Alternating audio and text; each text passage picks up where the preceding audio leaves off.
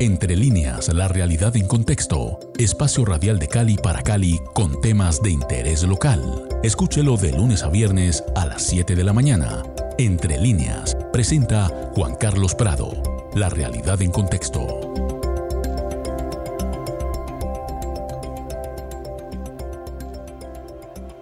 Muy buenos días amigos de Javerian Estero Cali 107.5 FM. Soy Juan Carlos Prado y estamos empezando Entre líneas, la realidad en contexto. Hoy en el episodio del último artículo de la edición 101 de la revista 100 días, con su director el padre José Darío Rodríguez, a quien doy la bienvenida y el agradecimiento por esta primera etapa, esta, esta primera temporada que arrancamos con la revista, que hoy cerramos con este último artículo. Padre José Darío, muy buenos días. Muy buenos días, Juan Carlos. Buenos días a todas las personas que nos oyen. Bueno, ¿quiénes son nuestros invitados del día de hoy? Bueno, Juan Carlos, hoy tenemos, eh, como bien lo decías, el último artículo de la edición número 101 de la revista 100 días. Y este artículo que cierra el número se titula Iván Duque, ni acuerdos con ELN ni política exterior efectiva, escrito por eh, los investigadores del CINEP, Sebastián Beltrán y Henry Ortega. Pues Sebastián es internacionalista con énfasis en seguridad, paz y conflictos de la Universidad del Rosario. Es investigador del CINEP en el equipo de Estado, Conflicto y Paz y actualmente trabaja en el seguimiento del punto 2 el acuerdo de paz, en participación política el equipo de la Secretaría Técnica del Componente Internacional de Verificación del Acuerdo Final.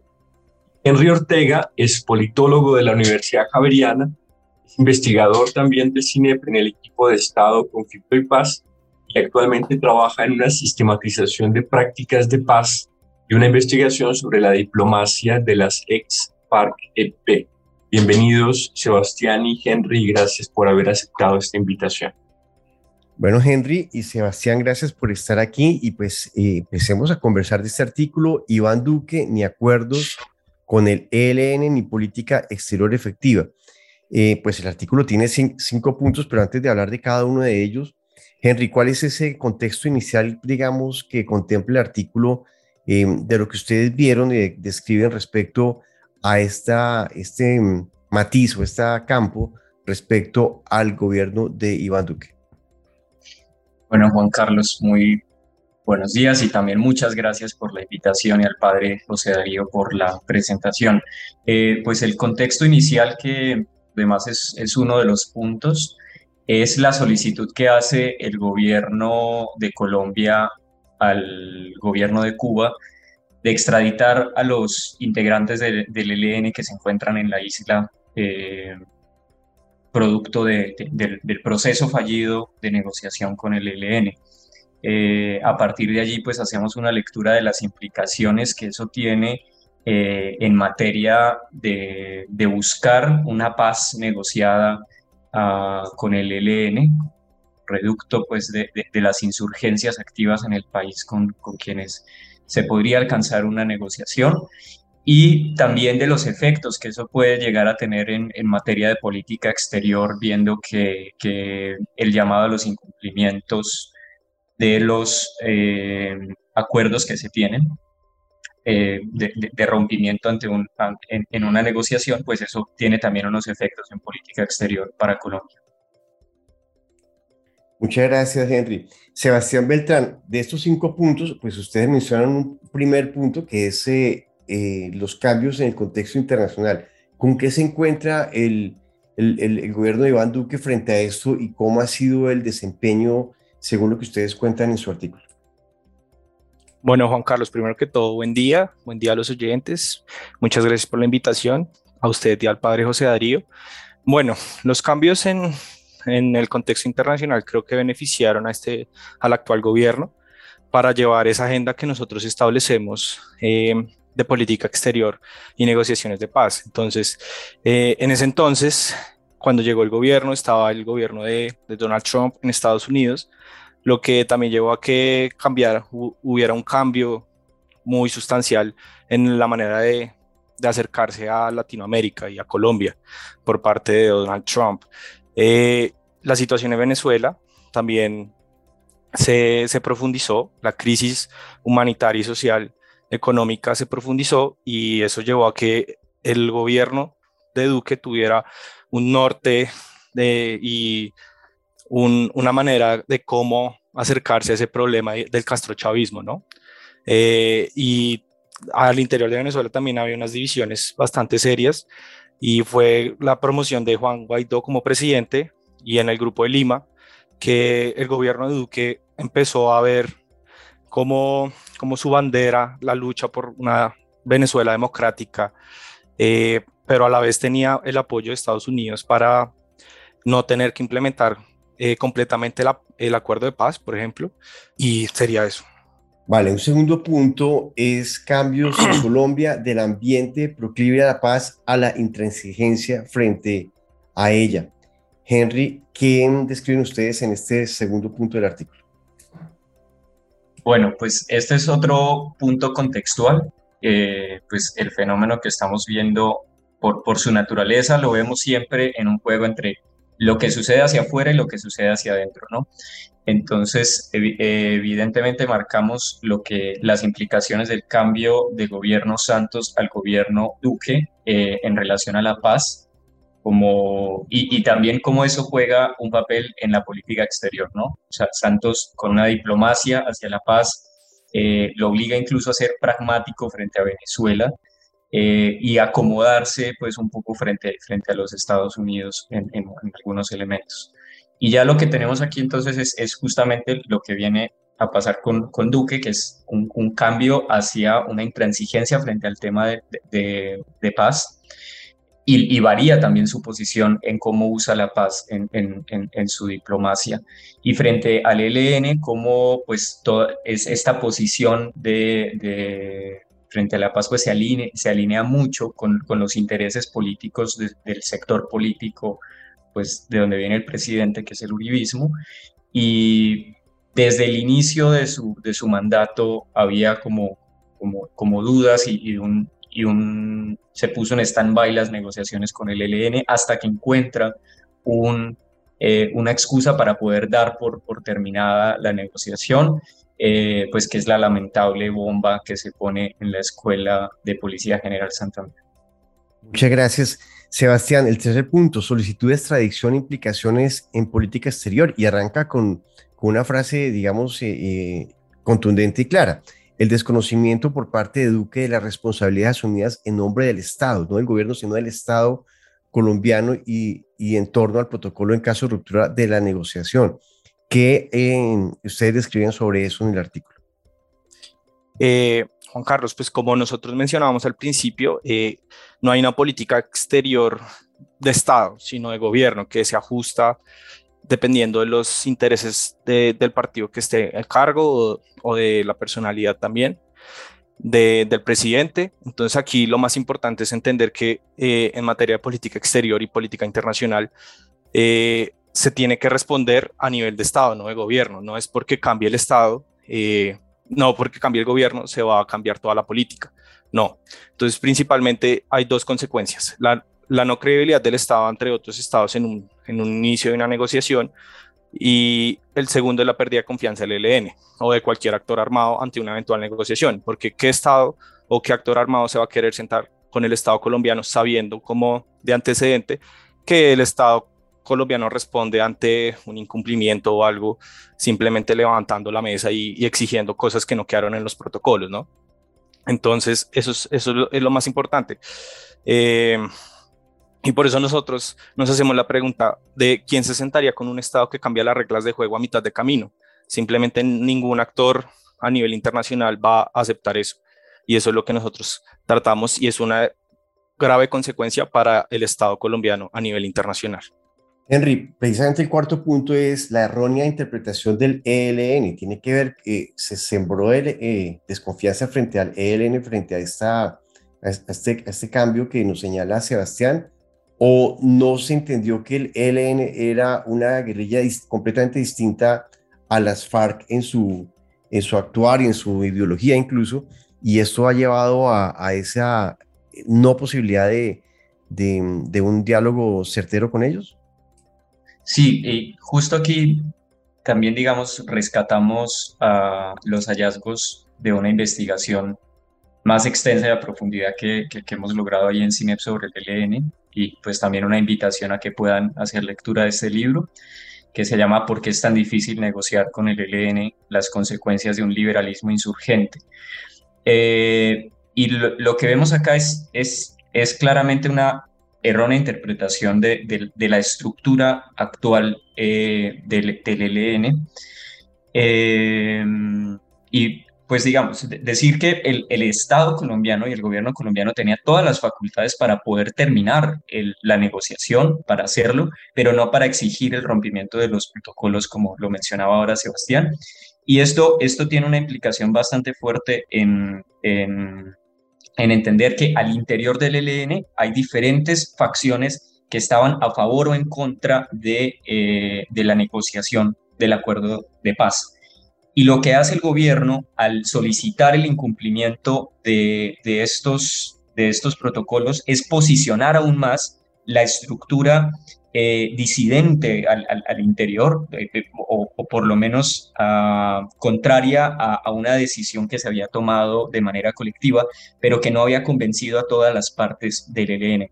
Y, su naturaleza, un poco como federada y, teniendo en cuenta también la importancia del, actor que, que que es el que más se oponía, que es el Frente de Guerra Oriental en Arauca, que por demás es bastante fuerte al interior de, la organización, pues le termina dando la razón, le termina dando eh, razones para decir, eh, ahí están esas razones por las cuales no queríamos negociar, el Estado colombiano es un Estado con el que no se puede confiar, y, termina siendo pues una, una cuestión de retroalimentación negativa frente a la búsqueda de paz.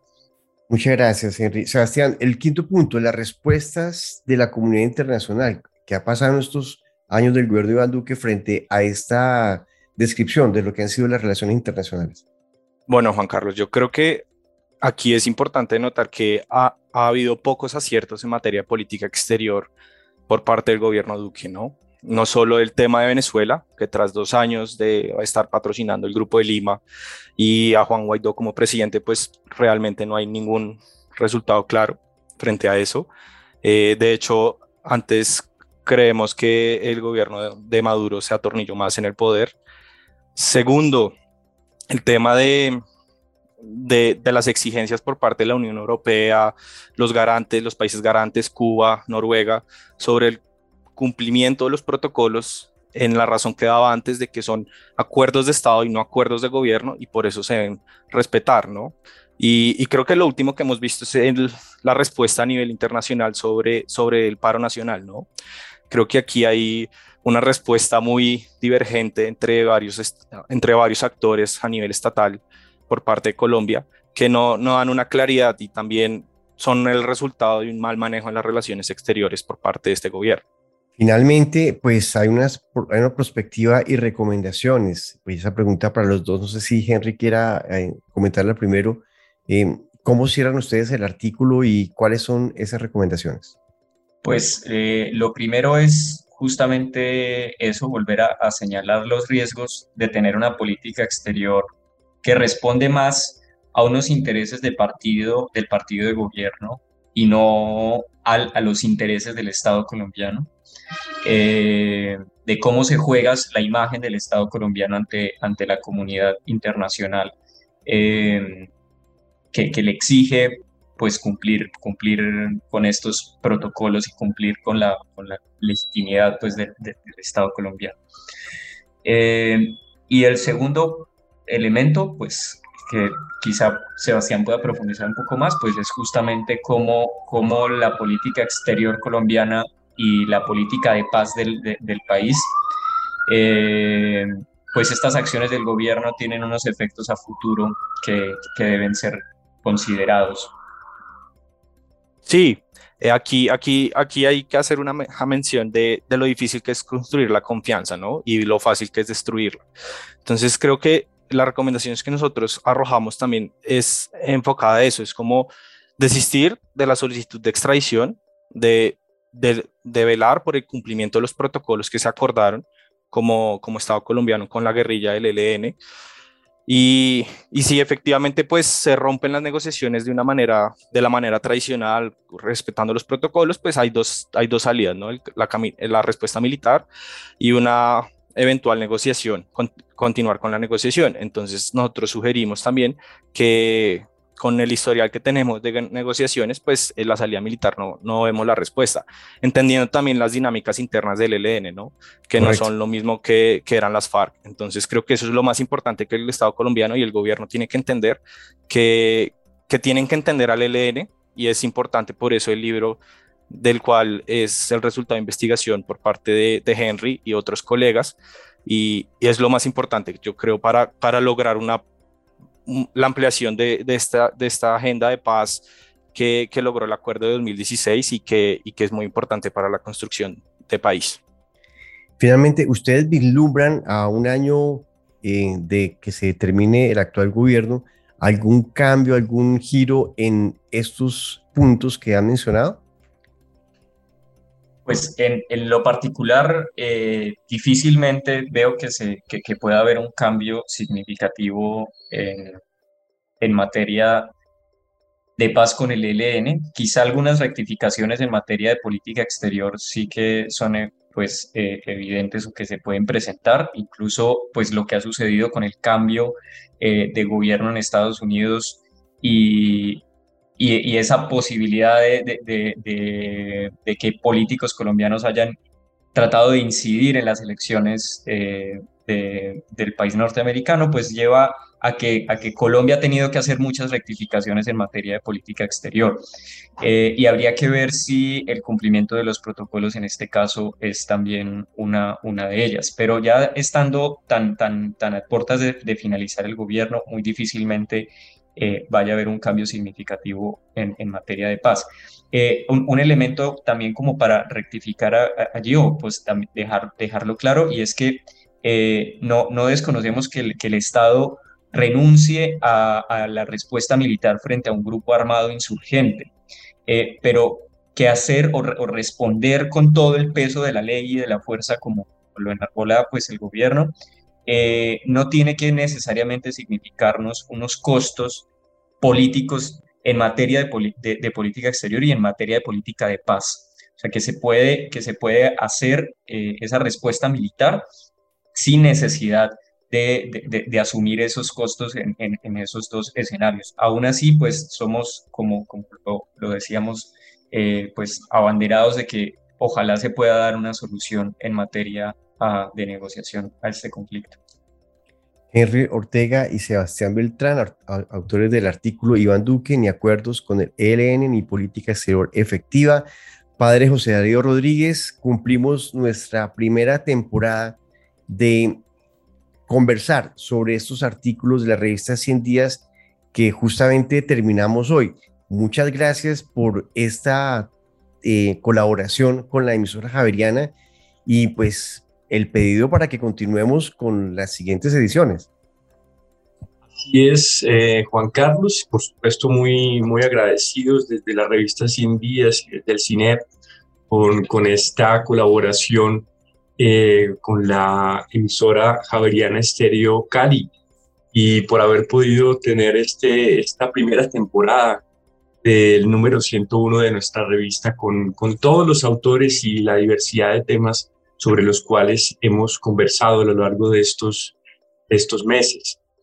Eh, y por supuesto, invitarlos para, para, la, para la lectura del próximo número, el número 102, que será publicado el próximo jueves 12 de agosto, con dos temas que estructuran ese número y que son eh, dos acontecimientos que han marcado estos últimos 100 días en el país y que son, por una parte, la conmemoración de los 30 años de la Constitución Política del 91 y, por otro, em, esta coyuntura del paro nacional en Colombia. La pregunta que, que estructura este, este número es si estos dos fenómenos, uno histórico y otro más coyuntural, tienen algún tipo de relación y tienen algunos vasos comunicantes que puedan ayudar a entender las dimensiones del momento histórico que vive el país. Y para eso, pues nuestros investigadores del CINEP y algunos invitados también eh, externos, pues han hecho un esfuerzo de análisis y de reflexión muy interesante y muy profundo sobre estos dos aspectos y nos ofrecerán sus puntos de vista y sus, sus aproximaciones en el próximo número de la revista. Así que eh, continuamos con esta segunda temporada en la próxima semana con el artículo del padre John Jairo Montoya sobre eh, los 30 años de la Constitución, un artículo que se titula Constitución de 1991, el árbol que no logra echar raíz. Bueno, pues esto es Javeriana Estéreo Cali 107.5 FM en alianza con el CINEP para esta serie de entregas que podrán encontrar en el canal de Spotify del CINEP y en la página web de Javeriana Estéreo Cali. Esto es buena música para el resto del día. Feliz día para todos.